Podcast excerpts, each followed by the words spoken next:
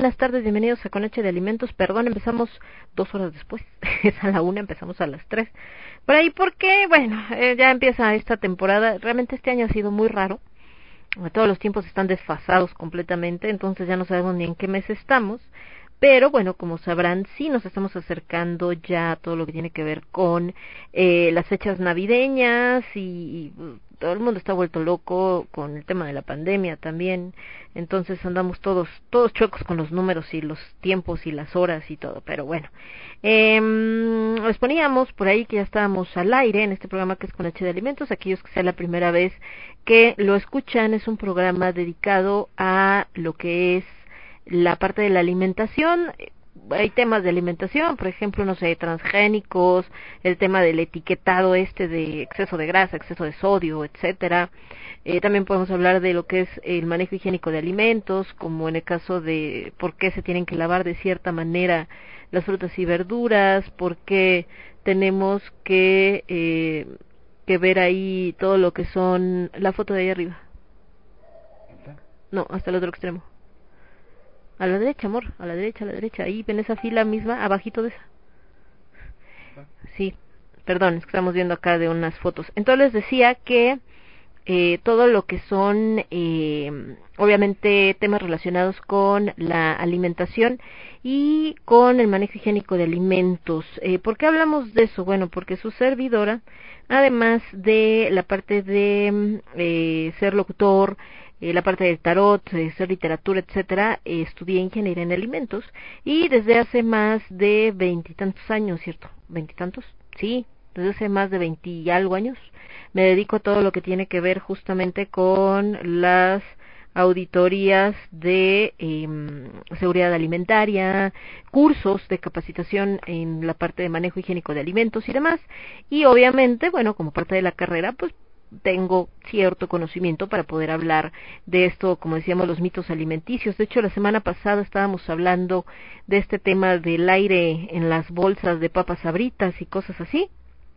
Y por qué es realmente un mito y no es que Sabritas les quiera ver la cara ni mucho menos. Y bueno, en eso, en eso estamos precisamente. Estamos avisando que estamos acá al aire. Acá también le vamos a avisar a los chicos de Radio Estridente porque les digo que empezamos más tarde. Entonces con H de alimentos al aire se nos hizo tarde. Ah, eh, un poco tarde. Un poco tarde, pero acá estamos. Un poco, bueno, mucho tarde. Pero aquí estamos. También, de hecho, estamos explorando como cuáles son los mejores horarios. Si está mejor en la tarde, o sea, es decir, eh, pasando el mediodía, como a la una de la tarde, o es mejor horario eh, ahorita a las tres de la tarde, como para que se escuche el programa, o este, o en la noche. Yo realmente en la noche no he tenido muy buena experiencia con, con H de Alimentos, sobre todo porque es un programa pues especializado al final del día en estos temas que tienen que ver con eh, una cuestión como muy específica, ¿no? Que son los alimentos. Entonces, pues vamos intentando. En la parte musical con H de Alimentos, pues es un poco más eh, pues afín con todo tipo de público, como habrán escuchado al principio. Empezamos con algo de, eh, ahorita les digo, de esto que es rock en tu idioma, empezamos con Caifanes y la célula que explota, después Miguel Mateos con Es tan fácil romper un corazón y Maldita vecindad y los hijos del quinto patio con esto que se llamó Kumbala. El día de hoy, ah bueno, también en el programa tenemos esto que es eh, las recomendaciones de algún restaurante, changarro o lugar donde hayamos tenido oportunidad de ir a comer. Puede ser aquí en la Ciudad de México, en el Estado de México o también en eh, fuera de México. Por ejemplo, eh, me ha tocado por trabajo me tocó estar yendo prácticamente tres años a Jalisco.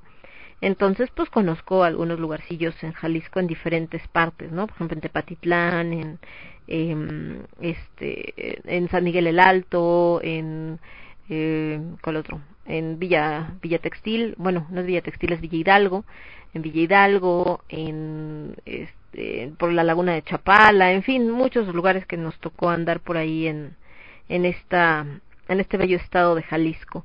Y también por hace muchos años, por trabajo, por cuestiones, de repente anduve en el Estado de México, también alguna vez anduve en Aguascalientes y cosas así. Entonces, eh, por eso, si ustedes tienen algún restaurante o tienen eh, algún negocio que sea de catering, que sea que hagan comida para llevar o que tengan eh, un lugar donde den comida de cualquier otra otra parte eh, y que hagan a lo mejor pasteles o no sé, muffins, cualquier cosa que hagan de comida que quieran eh, anunciar, lo podemos hacer con mucho gusto, por supuesto, y eh, pues sin ningún costo. Estas plataformas, ayer platicábamos sobre la radio por internet con los chicos de promotores culturales, eh, pues justamente estos espacios son para eso y eh, no, les digo, no es como que te cobren ni nada, porque pues eso es al final lo que se hace en la radio comercial, ¿no? Entonces, justamente por ello es que estamos con todo esto y nos vamos a ir con más música. El día de hoy vamos a estar platicando de una situación que tiene y no tiene que ver con los alimentos, tiene que ver porque son negocios que venden alimentos, porque es algo que vamos a estar viviendo a partir del 23, aunque en algunos negocios ya está establecido y ahorita les platico cómo está el asunto bastante complicado, que es el código QR en la Ciudad de México para eh, precisamente identificar eh, posibles casos con COVID donde se presentaron y poder llevar como un mayor control, ¿no? Y seguimiento. Pero bueno, eso lo platicamos ahorita después de la música. Nos vamos a ir con Radio Futura, esto que se llama Acara o Cruz, y después Fobia con El Microbito. Y yo regreso. Yo soy Lemon. Esto es con H de Alimentos y lo escuchas únicamente a través de Radio Estridente. Vuelvo.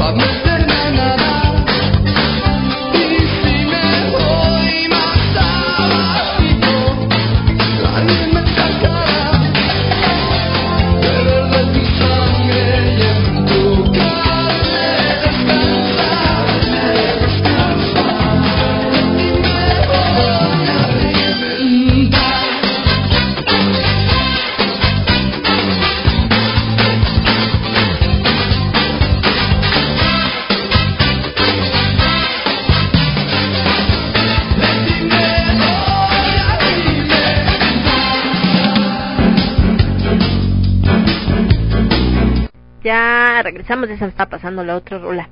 Escuchamos a los señores de Radio Futura con Caro Cruz y a Fobia con el microbito.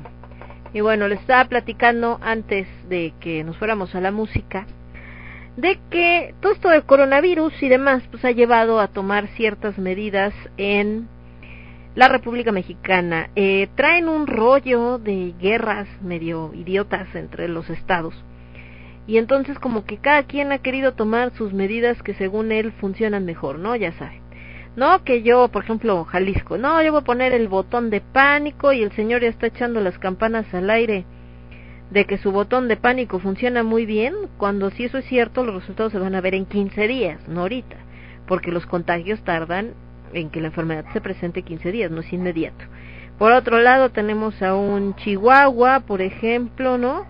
Que en Chihuahua, eh, pues resulta que les dio también por, eh, pues por poner estas, estas medidas que, que están restrictivas y que bueno prácticamente están haciendo este rollo de de querer eh, eh, no dejar salir a la gente y casi casi hay toque de queda y la fregada. Entonces eh, pues también eh, tenemos este este rollo justamente de eh, de tener eh, esta esta situación.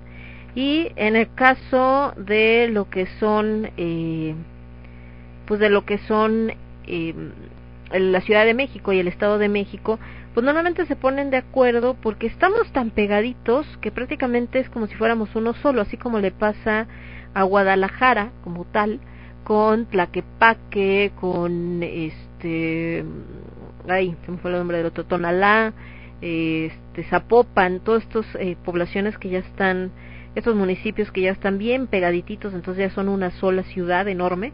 Le pasa lo mismo a la Ciudad de México. Realmente Ciudad de México, como la conocemos, es pequeña, pero pues ya si la tomamos con todo lo que la rodea del Estado de México, pues es como si fuéramos uno solo.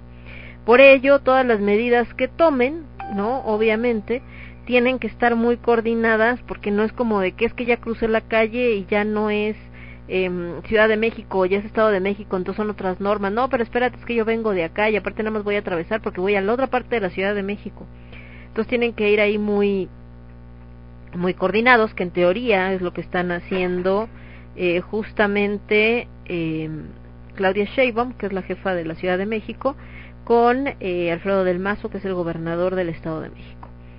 Sin embargo, aún así hay diferencias. Por ejemplo, en los, eh, lo que son las leyes secas, que por ejemplo este fin de semana va a haber ley seca en varias eh, alcaldías de la Ciudad de México y eh, en el Estado de México creo que no. Entonces, o en algunas también. Entonces todo esto pues se va modificando. ¿Por qué? Porque entonces mucha gente que quiere tomar y que le vale la ley seca, pues se viene al Estado de México a comprar, ¿no? Y viceversa. Y en este caso de las tiendas de autoservicio, un poco es también esto. No sé si esto del código QR solamente está en, eh, en Ciudad de México o también lo implementaron en el Estado de México. Yo solamente vi que lo presentó que habló de ello eh, la jefa del gobierno de la Ciudad de México. Pero eh, Walmart Toreo pues prácticamente está ya pegado a lo que sería eh, Naucalpan, pero no sé si todavía pertenece a lo que es la Miguel Hidalgo. ¿Por qué les comento esto? Porque eh, creo que no muchos tenemos claro qué onda con el código QR. Eh, al parecer, por lo que leía, se está utilizando en otros países como una manera de registrar a los que entran a un lugar para que si hay un caso de coronavirus, a la hora de ver sus datos, si estuvo en esa tienda o en ese lugar, puedas hacer un seguimiento de la gente que estuvo ese día a esa hora por posibles contagios y entonces empezar a hacer seguimiento a esta red para evitar que se prolifere la enfermedad. Hasta ahí pues suena como, ah, pues está chido, ¿no? Suena bien, todo todo en orden. El caso es que esta idea pues no es de ahorita, ya tenía un rato. Pero eh, la decisión de implementarla con mayor amplitud como prueba piloto fue a raíz de que en la Ciudad de México han estado incrementando los casos de contagio. Entonces, eh, pues decidieron que a partir del día 23 de, eh, de noviembre, es decir, en tres días, pues va a ser ya para todos los negocios que están incluidos en esto que es centros comerciales, teatros, eh, lugares cerrados, ¿no? Centros comerciales, teatros, restaurantes, eh, este, tiendas de autoservicio, gimnasios, museos, etcétera. Y eh, obviamente necesitas poner el código en la entrada para que el cliente llegue y lo escanee. ¿Cuál es el tema? Si nosotros nos ponemos a sacar una estadística de la gente que vive en la Ciudad de México ¿Cuántos tienen un celular con la capacidad de leer un código QR? Probablemente no sea tan bajo porque los celulares ya son bastante accesibles. Hasta ahí dices, ok, va. Pero de esa población que tiene ese celular, ¿cuántos saben usar una aplicación donde puedas leer un código QR? Es más, no vayamos muy lejos. ¿Cuántos saben qué carambas es un código QR? Si ustedes tienen entre menos de 30 y, bueno, de 40 años, probablemente eh, no solo sepan que es un código QR, sino lo utilizan en su vida diaria. Si tienen todavía menos, entre 20 años, probablemente sea como lo más normal pensar en esos códigos y decir, pues claro, güey, o sea, pues eso todos los días, ¿no? ¿Cuál es el problema? Obviamente considerando que tienen un nivel socioeconómico de no me estoy muriendo de hambre, vamos a decir. Pero ¿cuál es el tema? La gente que es mayor a 50, 60 o más, que a veces pues ellos tienen que ir a la tienda porque viven solos, porque sus hijos ya no están aquí en la ciudad, porque no tuvieron hijos, eh, lo que ustedes gusten y manden, que es una población bastante importante, pues muchas veces su celular, el que tienen es de estos chilaquiles que salen en las sucutas, porque solamente lo usan para hablar por teléfono, porque ellos son una generación que hablaba por teléfono. A lo mejor ya aprendieron a usar el WhatsApp o alguna cosilla por ahí por estar en comunicación eh, con la gente que está lejos, pero es rara la persona y realmente se les dificulta mucho la parte tecnológica. Entonces imaginemos a uno de estos abuelitos que tiene que ir a la tienda, que a lo mejor ni sale con el celular porque no está acostumbrado a traerlo cargando y resulta que le niegan el acceso porque es que, oiga, tiene que poner el código QR o tiene que mandar su mensaje SMS. Pues estamos hablando en chino, en japonés. Ahora dijeran, bueno, tenemos gente capacitada en la entrada que le va a dar orientación para que le diga, mire, abuelito, hay que ponerle aquí, apriétele, yo le ayudo, pero tampoco es cierto. Gente, sobre todo en las tiendas de autoservicio, que es el caso que me sucede hoy, está muy mal capacitada, no realmente eh, en lo que es trato con el cliente, a pesar de que en el caso, por ejemplo, como Walmart, es algo que presumen internamente, ¿no? De, no, el trato con el cliente, el cliente es lo más importante y la fregada, y que mucha gente lo sigue, me consta. Tengo muchos amigos gerentes, subgerentes y asociados de línea que mis respetos, pero también hay muchos que les vale gorro, ¿no? Provocado por muchas cosas, por lo que quieran, porque el sueldo no lo justifica, porque eh, hay muchos problemas en la misma compañía, lo que ustedes quieran. Pero el caso es que no es tan sencillo. Ahora, imaginemos el martoreo, que es donde sucedió todo esto, que siempre tiene muchísima gente que entra a, la tienda, es decir, es un alto movimiento. Entonces, pues peor tantito van a tener la paciencia para estarle explicando a las personas cuando tienes una cola de 50, 60, 70 personas esperando entrar. Eh, ahora, ese es otro punto. Si nada más fuera de que yo vengo con el celular en la mano, le aplico un botón, ya leí el código QR y me paso, ah, pues pasas bien rápido. Pero volvemos, hay gente que no está familiarizada con el código QR. De aquí a que abra el teléfono, busca el no sé qué, la aplicación, ay, espérame a ver el código, chin, no pasó, ay, pero ¿y ahora dónde le pico? Ay, no, pues que vaya hacia la página donde usted se tiene que registrar y entonces y bla, bla, bla. Pues ya les cuento que pasa lo que pasó y que el Walmart Toreo tenía una cola como de 100 personas para entrar, todas atiborradas ahí a un lado, entonces también eh, ok, estás haciendo el registro para ver los casos y todo, pero también estás provocando una congestión de gente que al estar toda pegada una con otra, porque no hacen caso de los eh, metro y medio entre persona y persona, pues también te aumenta el riesgo de contagio por la cercanía, ¿no? Esa es una situación. La otra, volviendo a esta parte de la capacitación de empleados, hay en México tenemos la mala costumbre de no leer bien, y ya no digan leer libros, ni siquiera los comunicados, pero bueno, se los platico ahorita. Vámonos con más música, me voy con los amantes de Lola, con esto que se llama Mamá, y eh, Rafael Porqueto, Porcheto, con esto que se llama Bailando en las Veredas. Y volvemos. Ah, no, perdón, y empezamos con Hit, y esto que se llama Viento Loco. Yo vuelvo. Yo soy Lemón, esto es con HD. buscando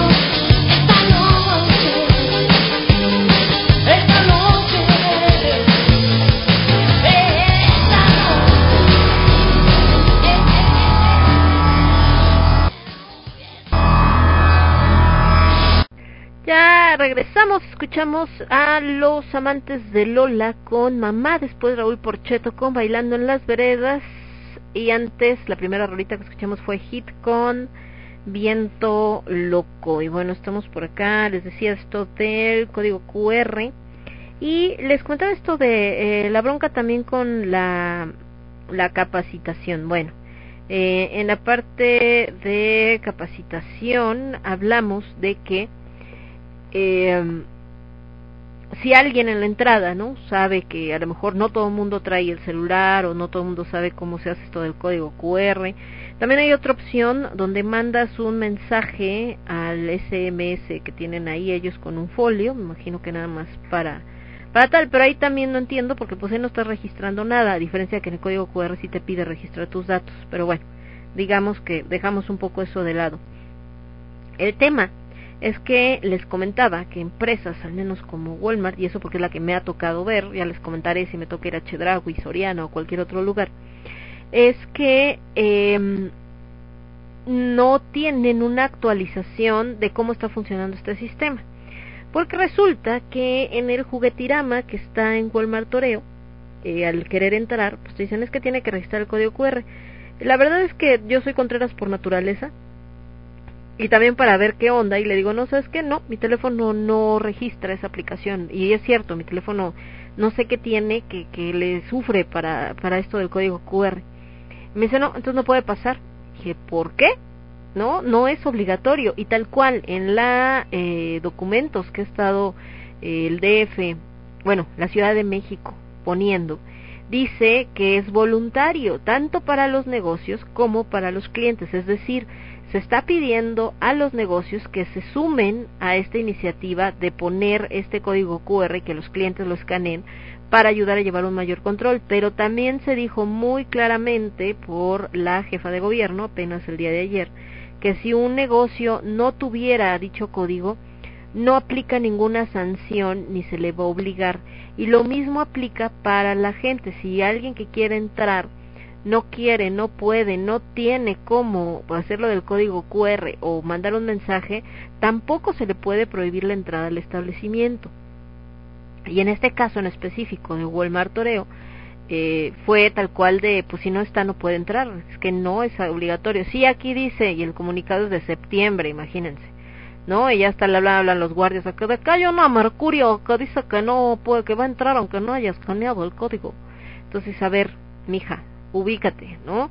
Si no es obligatorio, tienes que invitar obviamente a la persona, por favor, mire, es por su bien, así con el código QR puede haber un seguimiento en caso de una situación, ah, ok, pero no puedes prohibirle la entrada a la gente porque eso es discriminación.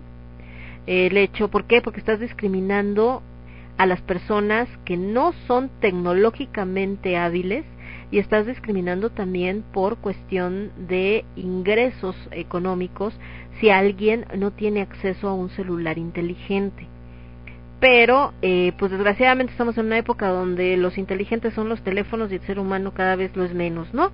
Entonces, a eso voy. Eh, en todo este tipo de situaciones, pues obviamente nos está mm, complicando bastante la, la existencia.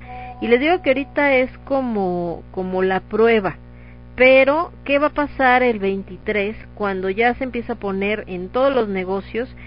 Y les digo, nos encontremos con personas de la tercera edad o gente que no, no sabe mucho de esto de la tecnología o que por algo no tenga estos aparatejos y no pueda, por tanto, el escanear ni mandar el mensaje ni nada.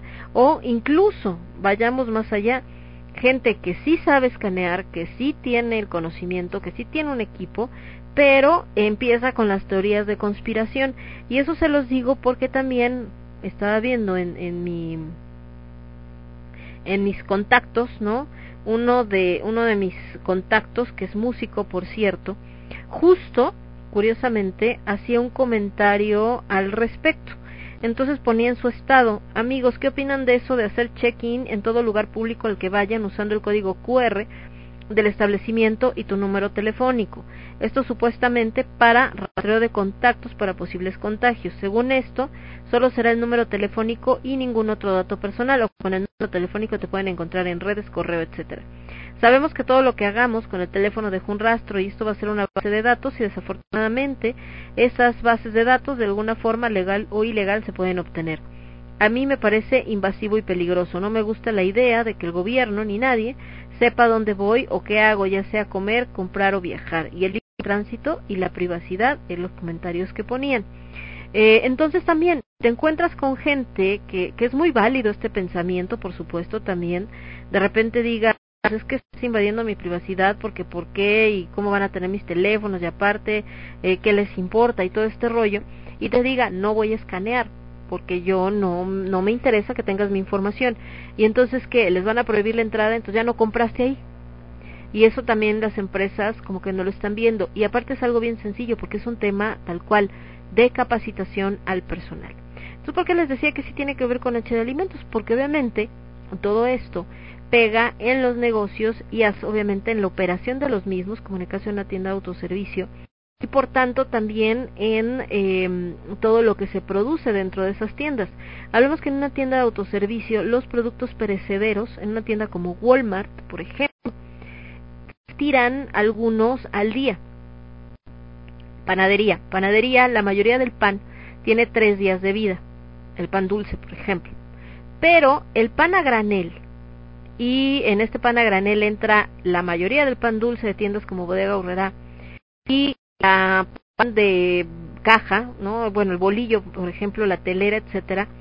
Esos panes son elaborados al día, que quiere decir que al final del día, si ese producto no se vendió, entonces se tira a la basura.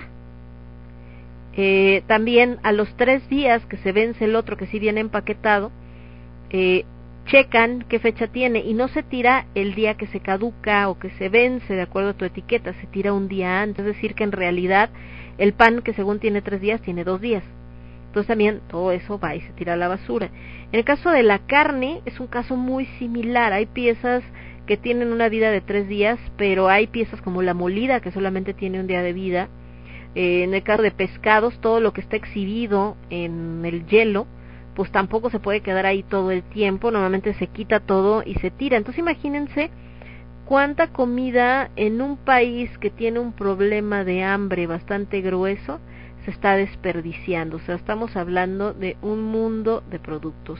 Entonces, eh, toda esta situación, pues obviamente está teniendo injerencia en ello, porque también si hay una disminución en las ventas, pues obviamente eh, vamos a, ver qué sucede. Entonces, ¿qué les digo? Eh, por ello, por ello, les, eh, invito, ¿no? A que si van a alguna tienda de autoservicio y demás, pues vayan con paciencia si es que se quieren registrar, o como se ha dicho muchas veces, va entonces a apoyar a lo que son eh, pues los mercados, por ejemplo. Aunque esto también plantea otra problemática. En el mismo Walmart Toreo, afuera hay un montón de puestecitos de estos de tacos, comida, etcétera. Y también es impresionante ver la poca higiene que hay en dichos lugares. Hay gente que ya está acostumbrada y entonces agarra y dice, ay, no, es que así se me hacen anticuerpos y la fregada y no sé qué. Pues sí, pero también es ¿no? O sea, el estar comiendo tan puerque obviamente te puede generar muchos problemas de, de salud y eh, de ahí vienen también muchas infecciones gastrointestinales o incluso más graves, ¿no? Hablemos, por ejemplo, de una salmonela que te puede dar tifoidea, salmonelosis, etcétera. Entonces, eh, necesitamos también estar como muy al pendiente de, de, estas cosas. Eh, sí es cierto que el mexicano parece que tiene una inmunidad ante ciertos alimentos, precisamente porque hemos desarrollado como cierta capacidad para eh, procesar este tipo de, de alimento y hemos creado eh, defensas mayores que las que tiene, por ejemplo, el norteamericano, por decir algo, pero tampoco quiere decir que no nos enfermemos de nada, entonces hay que tener mucho cuidado y, eh, y también no irnos al otro extremo, ¿no? Como esto que están haciendo las tiendas de autoservicio, que bueno, complica más todo este proceso. También si por algo van y tienen que hacer cola, respeten el metro y medio, en verdad. Creas o no creas en el virus, por simple respeto, por si sí, por si no, etcétera. Eh, hay que mantener nuestra distancia, obviamente el uso del cubrebocas, ¿no? Y eh, todo lo demás. En lo que esto, pues sabemos bien cómo está todo el rollo con este, con este virus. Y en la parte de los alimentos, aunque se ha demostrado que a través del alimento no se puede transmitir el virus, sí es importante, no solo por eso, sino por todos los demás bichos que puede traer, que hay que lavarlos y desinfectarlos. Ojo, no al extremo que llegaron algunas personas de que las bolsas, que los empaques y casi todo lo bañan de cloro cuando entran a la casa, no es necesario y se pueden intoxicar. Pero en el caso, por ejemplo, de las verduras, sí es muy recomendable, obviamente si las compraste del departamento de frutas y verduras, no vienen preempacadas, ya limpias, etcétera. Pues obviamente si las vas a cocinar, lavarlas para quitarles todo lo que sea tierra y de paso si traía gusanitos o algo y ponerlas a cocinar para matar cualquier microorganismo. Si las vas a comer crudas, entonces con mayor razón tienes que lavarlas y desinfectarlas. ¿Con qué se desinfectan las frutas y verduras? Hay de estas gotitas que venden, que son de plata coloidal. También lo puedes hacer con cloro, que lleva una concentración de 25 partes por millón. También hay algunas que venden de gotitas, que son de yodo, también funciona igual. Algunos tienen sistema de ozono, el que tengas, pero que sea para desinfectar. Y cada fruta y verdura se desinfecta de diferente manera. El, la pasada por agua no funciona. Si me está escuchando algún chef, y que tiene gente en cocina que cuando está en camote, que es cuando tienen mucho trabajo porque hay muchos pedidos, eh, la lechuga, por ejemplo, la sacan así como está, la cortan y ya cortada la lavan. Y la realidad es que ahí no está bien lavada, no está bien desinfectada y se puede ir hasta con gusanos. Y el problema viene cuando el cliente hace el reclamo, pero ¿cuántos no se dieron cuenta, no?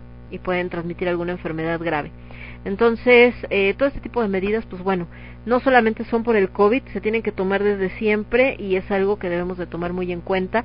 Una de las cosas que ha hecho que México, a pesar de que en otros países como Japón, que es muy grande, que tiene una población, si no similar a la nuestra, pues tampoco tan poquita población, haya menos casos de COVID, no es créanme, y no, no soy de ninguna parte, de ningún partido, pero no es solamente por la cuestión de cómo ha tratado el gobierno la pandemia.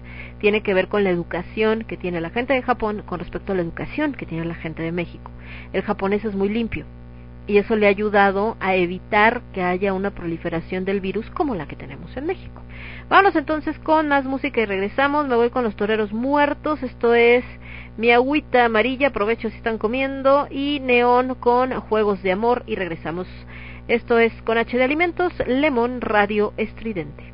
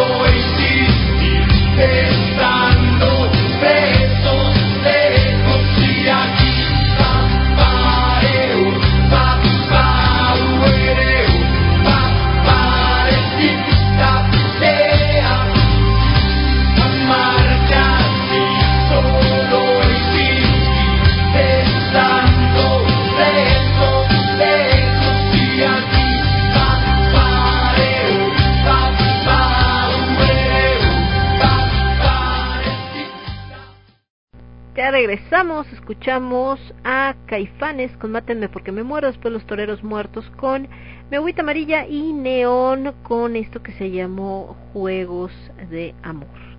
Bueno, para aquellos que se van eh, conectando, van entrando, estábamos hablando de la nueva disposición que ya existía, pero a partir de este 23 se va a implementar como ya, eh, pues prácticamente no obligatoria, que eso es lo que algunos negocios no entienden, pero sí fuertemente recomendada de que cuando vayas a entrar a un lugar como una tienda de autoservicio, un centro comercial, gimnasio, museo, eh, teatro, cine, etcétera, tengas que registrarte o bueno, tengas que escanear un código QR donde te va a pedir que te registres, eh, que registres tu número telefónico. La idea de esto es que si hay algún caso de COVID en ese negocio, se pueda rastrear hacia las personas que estuvieron involucradas ese día a la hora que estuvo la persona que se contagió, de manera que eh, pues estos seguimientos ayuden a contener cuando haya un brote y no haya un contagiadero masivo. Eh, como les decía, hay gente que lo ve como nos están este, robando la información y de por sí y ahora van a estar ahí al pendiente y van a saber nuestra este nuestro teléfono y a dónde vamos y por qué vamos y ta ta ta. Ahí lo cual pues yo lo único que digo es pues eso ya lo saben no, no más con que se metan a tu Facebook ya pueden seguir y rastrear tu información o con que uses el Google Maps y un montón de cosas no no hay como que mayor ciencia pero bueno también entiendo la preocupación. Y lo otro que platicábamos en resumen de esta situación es que hay muchas personas sobre todo eh, adultos mayores que eh, pues no solamente no tienen ni idea de cómo se utiliza un código QR, sino muchas veces ni siquiera poseen un, un teléfono que pueda eh, leer este tipo de códigos, ¿no? No quiere decir que todos, yo sé que a lo mejor hay gente de la tercera edad que nos da tres vueltas y las malas en la cuestión de telefonía celular y de uso de tecnología, pero son los menos. La gran mayoría lo tiene bastante complicado. Y no solamente los de la tercera edad, mucha gente todavía de la generación X, que es mi generación, también no dominamos al 100% esta parte de la tecnología. Entonces, eh, lo que decíamos es que esto se vuelve un poco discriminatorio porque también si por algo, tu situación económica, lo que sea, no tienes un teléfono, entonces ahora resulta que pues no puedes entrar a Walmart, ¿no? Digo, por poner un ejemplo, porque no nomás va a aplicar en Walmart, sino en muchos lugares. Entonces hay que estar bien informados. Eh, si tienen oportunidad de meterse en internet, si no tienen teléfono, computadora, etcétera, en un café internet e imprimir esta hojita, donde dice muy bien que es una medida que se recomienda, más no es obligatorio y no pueden prohibirle el acceso a ninguna persona en caso de que se resista a o que no pueda o no quiera escanear el código QR, ¿no? También les recomiendo que traten de no salir en horas pico para evitar las aglomeraciones, porque obviamente como cualquier programa, cuando se está implementando, la primera vuelta va a ser un rollo con esto de la de lo que la gente le agarra la onda, en lo que abre, se registra, etcétera, seguramente la mayoría de las personas eh, pues se van a tardar un buen ratito ¿eh? en, en entrar y como están haciendo colas pues bastante largas, sobre todo a la hora pico seguramente se van a encontrar un mundo de gente y esto va a ser más complicado todo este asunto, entonces eh, pues ahí nada más les, les recomiendo que estemos en, en esta en este entendido para que tampoco los agarren en curva y me pierdan la paciencia cuando lleguen y encuentro todo, encuentren todo hecho un verdadero despapalle. Entonces, así todo este asunto. Déjenme ver, tenemos algo más por acá. Y creo que nada más, ahí está. Esperen, esperen, ahí está. Y eh, volviendo al tema de los alimentos, platicábamos el otro día, en esta parte también de las medidas, acerca de, las, de los mitos que han surgido como el hecho de que ciertos alimentos te podían contagiar de, de COVID, lo cual platicábamos ahorita antes del corte, que no es cierto, pero sí es importante que se laven y desinfecten los alimentos crudos que te vayas a comer o que los cocines muy bien. En el caso de la carne, también eh, hay gente que lava la carne, no es necesario, si acaso nada más quitarle el exceso de sangre, por ejemplo la carne de res que a veces compras el paquete y sí viene así como todo en una sanguaza, que es la mezcla como de agua del hielo que se derritió con la sangre del producto, y eh, también pues cocinarlo muy bien. Eh, hay gente que le gusta la carne como término punto inglés que le llaman, que es cuando la cortas y todavía le sale tan sangrita.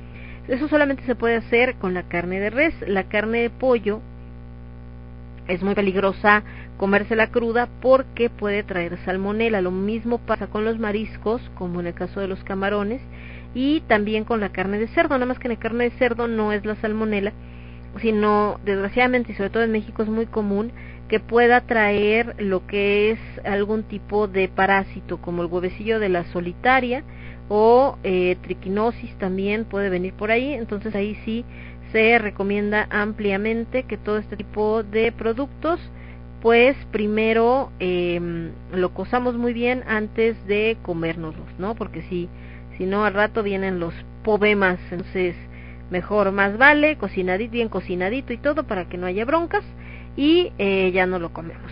En el caso les decía de la de la de res no hay tanto pex con eso, en el caso de el pollo sí, el caso del pescado, el pescado también a veces puede tener alguna cuestión de parásitos, pero realmente el pescado necesita poco cocimiento para alcanzar eh, este punto donde no nos cause daño. Entonces nada más es eh, cocinar nuestro pescadito bien. La realidad es que el pescado se cocina bastante rápido, porque normalmente es muy delgado, es un producto muy ligero y ya con eso es más que suficiente. En el caso de lo que son em, eh, algunos otros eh, alimentos, como es eh, las verduras, las verduras en un cocimiento de 63 grados, que prácticamente es tantito que el agua empiece a hervir, pasadito por agua y ya tan no hay bronca. Ya con eso también eliminamos las bacterias. El problema con las verduras es que si las cocemos mucho tiempo, pierden muchas de sus vitaminas que se quedan en esa agüita. Recomendación entonces, si tuviste que cocer tus verduras, no tires esa agua, utilízala para hacer un caldito de pollo o la sopa de pasta que estás haciendo o en la salsita que vas a usar para la carne, porque entonces así ya se quedan las vitaminas ahí y también las vas a consumir. Entonces así está el asunto con esos productos. Eh, ¿Qué más? Por ejemplo, compramos carne, lo que es verduras. En el caso de enlatados, mucha gente tiene la costumbre de lavar las latas desde antes ¿eh? de la cuestión del coronavirus. ¿Por qué? Porque no sabemos dónde estuvieron almacenadas. Se supone que en negocios como tipo tiendas de autoservicio, el control de calidad que tienen hace que esas latas no tendrían por qué estar sucias. Eh, pero obviamente, ¿verdad? Eh, eso depende de cada tienda, de si es gente limpia, si no es limpia, de qué tanto el gerente o la gente que está a cargo se encarga de obligarlos y de presionarlos para que lo hagan bien, qué tanto la gente es responsable al hacer su trabajo. Entonces, como no podemos estar al pendiente o, estar preguntando o ver o saber si realmente son personas que sí están siguiendo los procedimientos adecuadamente, pues sus latas que compren cuando lleguen a casa, antes de abrirlas hay que lavar sobre todo la parte que vas a abrir para echar el producto y la base, porque si la vas a poner encima de la mesa donde normalmente comes o en tu tabla de corte de la cocina, etcétera, podría contaminarla si trajera algo.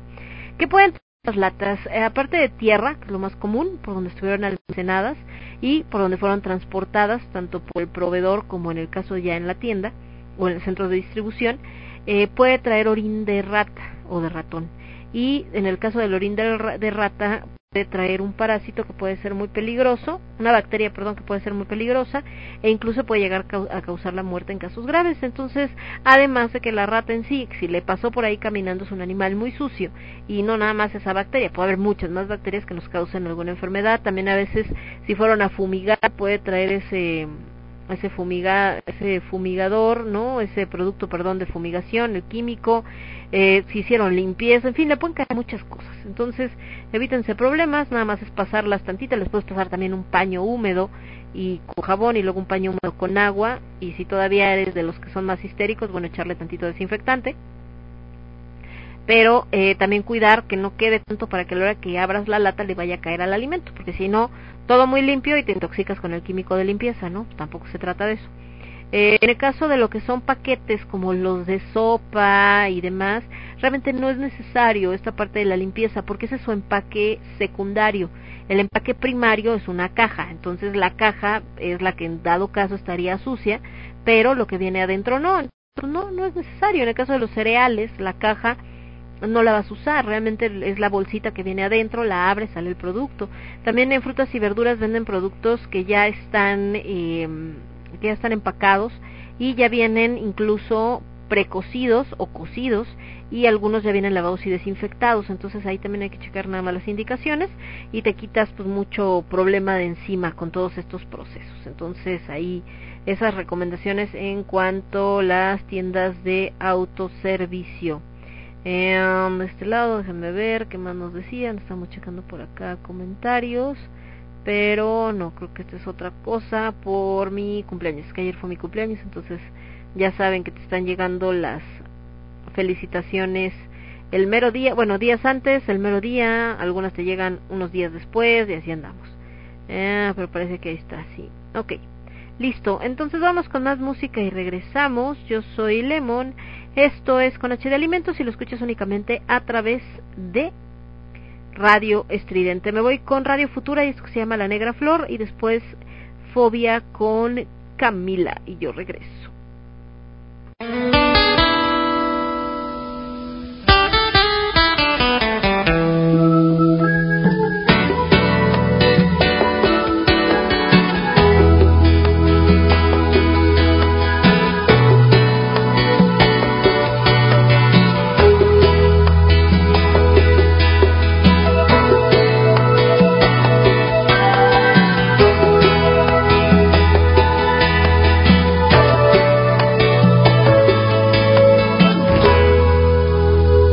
Al final de la rambla me encontré con la negra flor que creció tan hermosa su y al final de la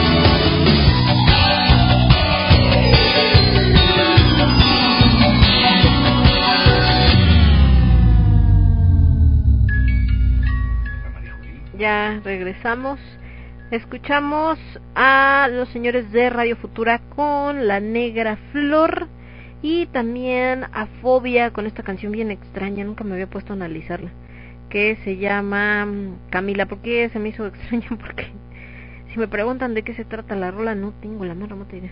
Está como, como chistosa. Bueno, y eh, estábamos platicando justamente de estas medidas que ahorita, bueno, y ahorita y en general siempre tenemos que implementar por salud y bueno, ahorita con el tema del COVID pues peor tantito y que pues tienen a mucha gente por supuesto en esto de qué va a pasar, qué vamos a hacer, va a funcionar, no va a funcionar, eh, qué onda con qué onda con la vida, con lo que sigue, qué va a pasar con estas ondas y demás. Y creo que acá lo, lo más importante, por supuesto, es el tema de eh, pues tratar de no meternos, no que se escondan debajo de una piedra, pero no meternos también en situaciones de riesgo, ¿no? Otra cosa que en esta semana todo el mundo estaba indignadísimo es porque primero habían anunciado que iba a cerrar la basílica para que no hubiera estas eh, precisamente estas eh, aglomeraciones por las peregrinaciones que se hacen el 12 de diciembre pero pues nos encontramos con que a la mera hora pues yo creo que sintieron la presión como pasó el día de San Judas Tadeo y se echaron para atrás. Y entonces ahora eh, que dice mi mamá que siempre sí, que sí va a haber eh, estas, eh, estas, eh, no las peregrinaciones, pero sí va a abrir la basílica, obviamente que con las medidas, que hay que tener cuidado, ya saben, todo ese rollo, pero eh, pues también conocemos lo, lo que les decía, al final nadie puede estarnos vigilando como si fuéramos niños chiquitos, se supone que somos adultos responsables y que tenemos que tomar las medidas pertinentes, pero pues eso en México no aplica mucho, entonces no duden que aunque les hayan dicho por favor no vengan en aglomeraciones, no hagan peregrinaciones, sí va a estar abierto pero con muchas medidas, no tiene caso, celebren de otra manera, bla, bla, bla, pues ya sabemos que la gente no va a hacer caso, ¿verdad? Y probablemente mucha población sí decida de todas maneras hacer su peregrinación y de todas maneras sí venir a eh, esto de la basílica para celebrar a la Virgencita, porque si con San Judas Tadeo lo hicieron, que no lo hagan con la Virgen que todavía es eh, más seguida aquí en México más que, que San Juditas. Entonces pues nada más ese día pues procuren si no tienen ninguna necesidad de no acercarse mucho a la villa, ¿verdad? Seguramente va a ser un caos. Y bueno, volviendo eh, lo que les decía de los alimentos, eh, otra de las medidas que ha generado el tema de la pandemia es lo del etiquetado, que a mucha gente no le ha gustado, no le ha parecido como muy buena la idea, algunos se han quejado. Todo este etiquetado de exceso de azúcar, exceso de sodio y demás, eh, pues es una medida, en cierto modo, un poco inocente de tratar de hacer que la gente aprenda sobre una buena alimentación. ¿Por qué digo inocente? Porque hay muchas personas que se toman, y bueno, me incluyo, toman Coca-Cola o comen chatarra o lo que sea, no porque no sepan que tiene mucho sodio o que tiene mucho azúcar o que tiene exceso de calorías, que está uno consciente, no dudo que haya gente que no lo sepa, pero la gran mayoría estamos conscientes que tiene muchas calorías una Coca-Cola, estamos conscientes que tiene mucho sodio porque tiene mucha sal unas papas fritas, pero te las comes porque te gustan, no por otra cosa. Entonces, eh, pues sí, un etiquetado lo hace un poco más evidente, pero pues si no ha funcionado en los cigarros, la gente sigue fumando igual o más aunque le pongan ahí la foto del que se está muriendo de cáncer, pues ustedes creen que va a funcionar con la comida, probablemente no. ¿Cuál es la manera en que ese etiquetado puede funcionar? Simplemente con la educación. Mientras no haya una educación nutricional en los niños, eh, muy difícilmente vamos a poder eh, lograr que este tipo de etiquetado o este tipo de medidas o de campañas donde se habla de tener una alimentación sana tengan éxito. ¿Por qué? Porque es más fácil irse por unas papitas, es más fácil irse por unos chicharroncitos, es más fácil irse por una coquita que eh, ir por comida saludable, ¿no? Además los precios es increíble, pero en un restaurante una ensalada puede valer lo mismo o más que un platillo fuerte, que unas enchiladas, por decir algo, o que una pechuga de pollo, una milanesa o una pechuga de pollo asada, pero sale más caro. Entonces, eh, también mucha gente pues dice no pues, de comerme una ensalada que al rato me va a dar hambre a comerme un corte de carne o comerme un pollo una pechuga de pollo o comerme este unas enchiladitas o unos sopes o cualquiera de estos que me va a salir mucho más barato pues mejor los sopes y de hecho si ustedes entran en estas tiendas especializadas como Superama pues nos vamos a encontrar que todos los platillos que son orgánicos o que tienen ciertos controles para que sean más sanos y demás son muy caros, entonces no están al acceso de todo mundo. Para tener en general una alimentación sana en México, pues aparte de, les digo, esta educación donde nos enseñan por qué debemos de comer bien, también sería importante tener pues opciones para la gente de todos los niveles eh, sociales. De otra forma, pues también se vuelve un poco eh, utópico y discriminativo con la gente que no tiene acceso a eso, ¿no?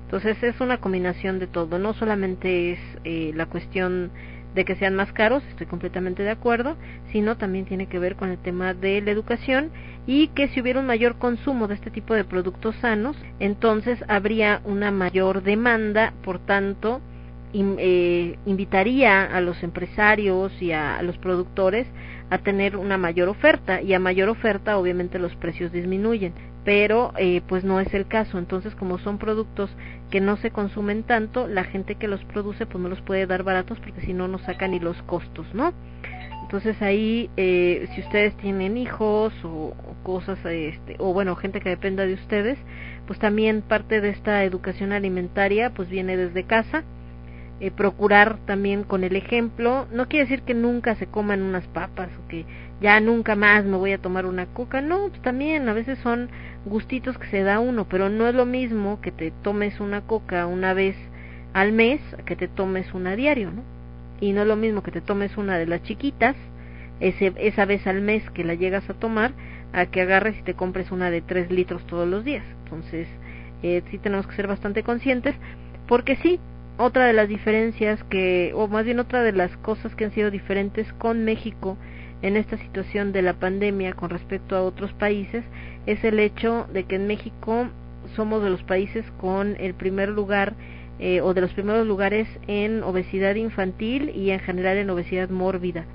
Y esto eh, pues sí también está demostrado que tiene una mayor eh, efecto sobre las personas para que sean como más susceptibles a enfermarse de COVID. Entonces sí nos ayuda a tener una buena alimentación, por supuesto, que nos va a ayudar mucho y que eh, va a ser nuestro sistema más fuerte para poder eh, luchar contra este bicho de moda, dicen por ahí.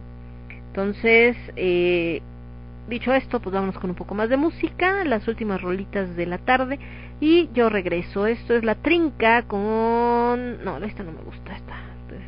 Esta canción es muy... No, Los Amantes de Lola con María Rosario y después de eso, es que estas canciones antes no eran políticamente incorrectas, ahorita ya se convirtieron en muy políticamente incorrectas.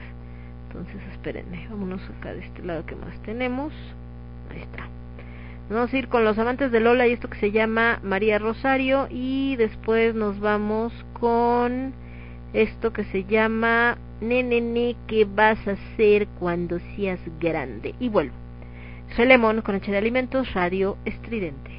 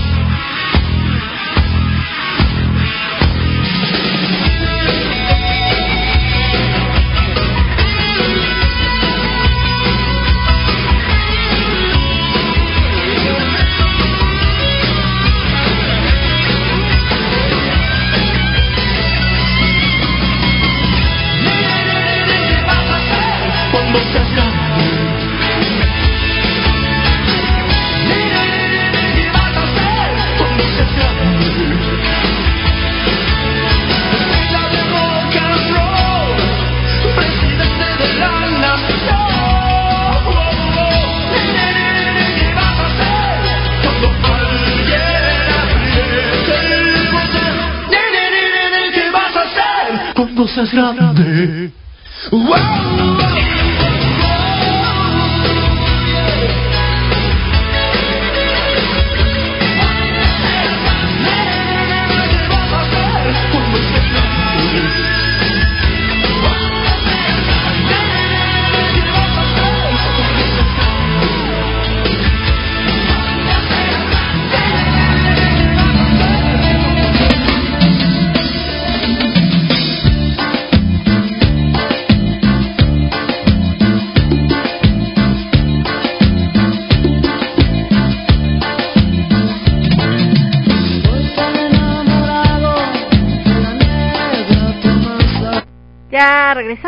pasando la negra Tomás. Escuchamos a los amantes de Lola con María Rosario, Miguel Mateos con Cuando seas grande. Y bueno, esto es lo que tenemos. Por acá estamos checando también de este lado que nos comentaban. Eh, pero, por ejemplo, acá nos están platicando con esto del código QR, dice el buen Casiel. Ni en el centro se ponen tan payasos. Tienen la lectura del QR, pero ni lo piden, ni más en un lugar como Parisina y Modatelas, que quién sabe cuántas manos tocarán la tela antes que tú. Pues sí, exactamente. Aparte, si de por sí entrar a Modatelas es un show, y a todos estos que tienen que ver con eso, ya me imagino. No, no, no, ¿para qué quieren? Y bueno, de este lado, nada más esto. Eh, para aquellos que quieran esta parte de dónde viene eh, la comunicación está en ADIP, A de, de, A de Antonio, D de dedo, y de ilusión, P de papá, punto CDMX, o sea, las siglas de la Ciudad de México, punto gov, o sea, como gobernación, pues, punto gov, punto MX y tal cual, dice, para el sistema para la identificación de contagios en espacios cerrados y el tratamiento de los datos personales, atendemos recomendaciones de sociedad civil. Esto está publicado el 20 de noviembre del 2020. Y viene la información, dice, los sistemas de rastreo de contactos se han implementado alrededor del mundo para prevenir los contagios de COVID. Como tal, estos sistemas han sido recomendados por la Organización Mundial de la Salud como una herramienta útil que permite contactar a las personas que pudieron haber estado expuestas a COVID-19 para que puedan tomar mayores medidas de seguridad y prever así futuros contagios. Como lo ha señalado la OMS, eh, oh, como lo ha señalado la OMS, el uso de los datos personales para lograr objetivos de salud pública debe observar criterios de ética de la información, la protección y el carácter confidencial de los datos personales en todos los niveles del rastreo de contactos, incluidas las actividades de capacitación y la puesta en práctica de los instrumentos de rastreo. En este sentido, el gobierno de la Ciudad de México ha implementado una estrategia que permite controlar, contener y minimizar los riesgos de contagio de COVID-19 entre la población, lanzando el sistema QR para la identificación de contagios en espacios cerrados. Para cumplir con la normativa en materia de protección de datos personales y las recomendaciones emitidas por la OMS, el Gobierno de la Ciudad de México ha tomado las siguientes medidas. El registro del número telefónico por medio del escaneo de QR o envío del mensaje SMS es de carácter voluntario. No hay manera de identificar a ninguna persona, únicamente se guarda la información de número de teléfono, fecha y hora de ingreso a alguno de los establecimientos determinados por el Comité de Monitoreo de la Ciudad de México. Los datos personales registrados sobre el check-in se eliminarán de manera automatizada transcurridos 15 días después de que se hayan recabado. Los datos personales recabados se tratan con estricto apego a la normatividad en materia de protección de datos personales, cumpliendo con las siguientes obligaciones. La creación de un nuevo sistema de datos personales específico para el sistema para la identificación de contagios en espacios cerrados, que será publicado en la edición vespertina del día de hoy de la Gaceta Oficial de la Ciudad de México poner a disposición el aviso de privacidad para su consulta antes del registro del número telefónico en la plataforma y en el servicio de mensajería SMS para informar a la ciudadanía sobre el uso y tratamiento que se le dará a sus datos personales, así como los mecanismos para el acceso, rectificación, cancelación u oposición de sus datos personales. Como medida adicional, se pondrá a disposición una política de privacidad con la finalidad de explicar a la ciudadanía los alcances del tratamiento de datos.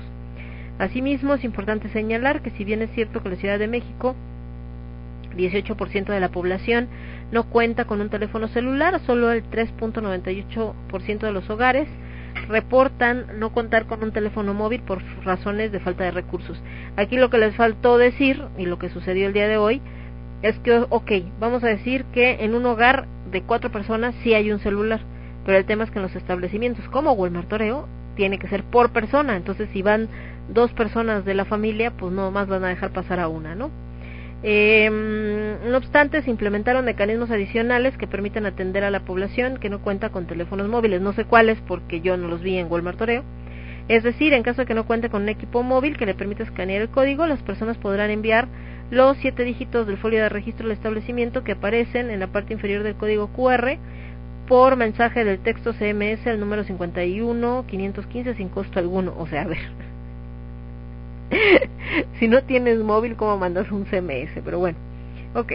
Eh, viene acá la, la aplicación y se puede descargarla en App Store, ¿no? Google Play, etcétera.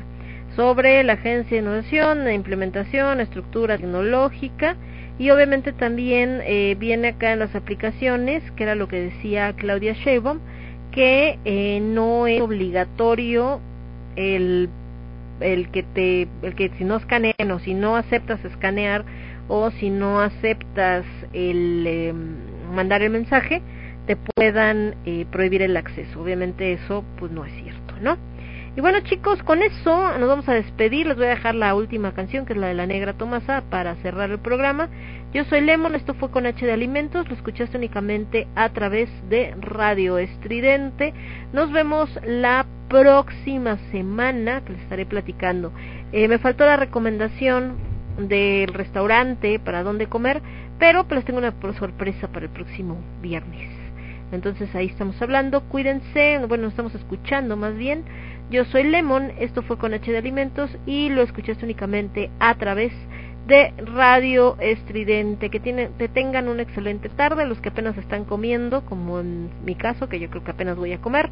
Buen provecho, a los que ya comieron hace rato, pues que les haga buena digestión la comida, espero que no les haya dado mal del puerco. Y nos vemos el próximo viernes, una de la tarde es el programa, hoy hubo ahí un ajuste, pero eh, por acá andamos, una de la tarde el viernes. Cuídense, bye bye.